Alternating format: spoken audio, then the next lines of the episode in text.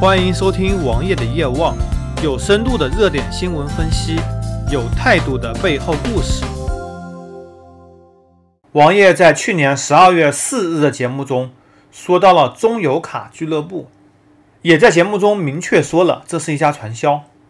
王爷今天路过这家店门口的时候，发现这家店已经倒闭了。中油卡俱乐部的传销在网上已经被定性。但是这家店倒闭背后有多少人受灾了？王爷不得而知。这些人怎么办呢？王爷也不得而知。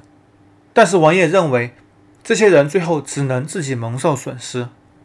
也许会有一个集体诉讼，也许能拿到那么一点点钱回来。但是想赚钱的那是不可能的。与此同时，线下的传销或者变相传销越来越多了。王爷之前陆续接到公安局打来电话，都说需要举报传销，让我关注附近有没有可疑的事情。也许王爷之前相关部门投诉比较多，公安局也认为王爷可能会在意这些事情。但是当王爷真正看到传销的时候，也许只会呵呵了之，因为王爷知道公安局根本就不会管。路上有多少传销呢？比如说各种返利类的网站。各种返利类的店铺，消费多少送多少，消费多少返多少。在此之前，比如说万家购物，类似的事情出的还少吗？除了购物，还有买保险的。无论你是平安、太保、太平洋，各个保险公司都可以买车险全额返还。天上哪里会掉馅饼啊？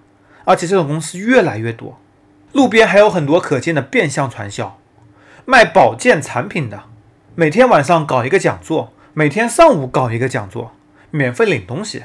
这些东西难道你举报了，公安就会来管吗？除了公安，还有城管呢。城管每天做些什么事情？王爷家门口几百米处是一个夜间大排档云集的地方，城管每天晚上六七点钟来这里拍一张照片，回去交差就可以了。而大排档往往就在取景框的边上。他们也根本就不管。OK，大排档也许方便了附近的居民，但是它产生大量的油烟，有居民反对吗？反对又有什么用呢？王爷今天不想扯太远，只想说说附近的传销。传销在不断的改头换面，甚至包括了很多传销包装起真正的商品来进行售卖，比如说巴铁，巴铁最终已经定性为传销了。同样还有互联网上传销，你可以发展下线，每年交三百六十五元，你可以在上面买水果。当你发展了多少个下线以后，你可以成为代理，获得提成。他看中的是什么？看中的就是你的三百六十五元的年费。虽然每天只要一块钱，但是当网络逐渐扩张的时候，没有人来管的时候，甚至他们有钱来各大媒体上做广告的时候。这样真的就晚了。很多东西是明眼人就可以看出来的传销，但是很多人却趋之若鹜，认为刚开始进去是有钱可赚的。这和我国现在老百姓非常浮躁有着很大关系。也有太多人看见很多传销刚开始的时候是能够赚钱的，三 M 就是一个非常好的例子。很多人抱着试一试的心态去买这些产品，也许在短期内他不会跑路，也许有些人。就打算在短期跑路的，你并不知道幕后操作者的真正用心。王爷只是在此呼吁，明眼人能够看出来的传销都不要去参与。明眼人都能看出来传销，为什么有关部门不去打击呢？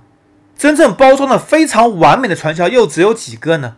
连巴铁包装都不够完美，承诺一年百分之三十的收益，可能吗？搜索同名微信公众号，关注我。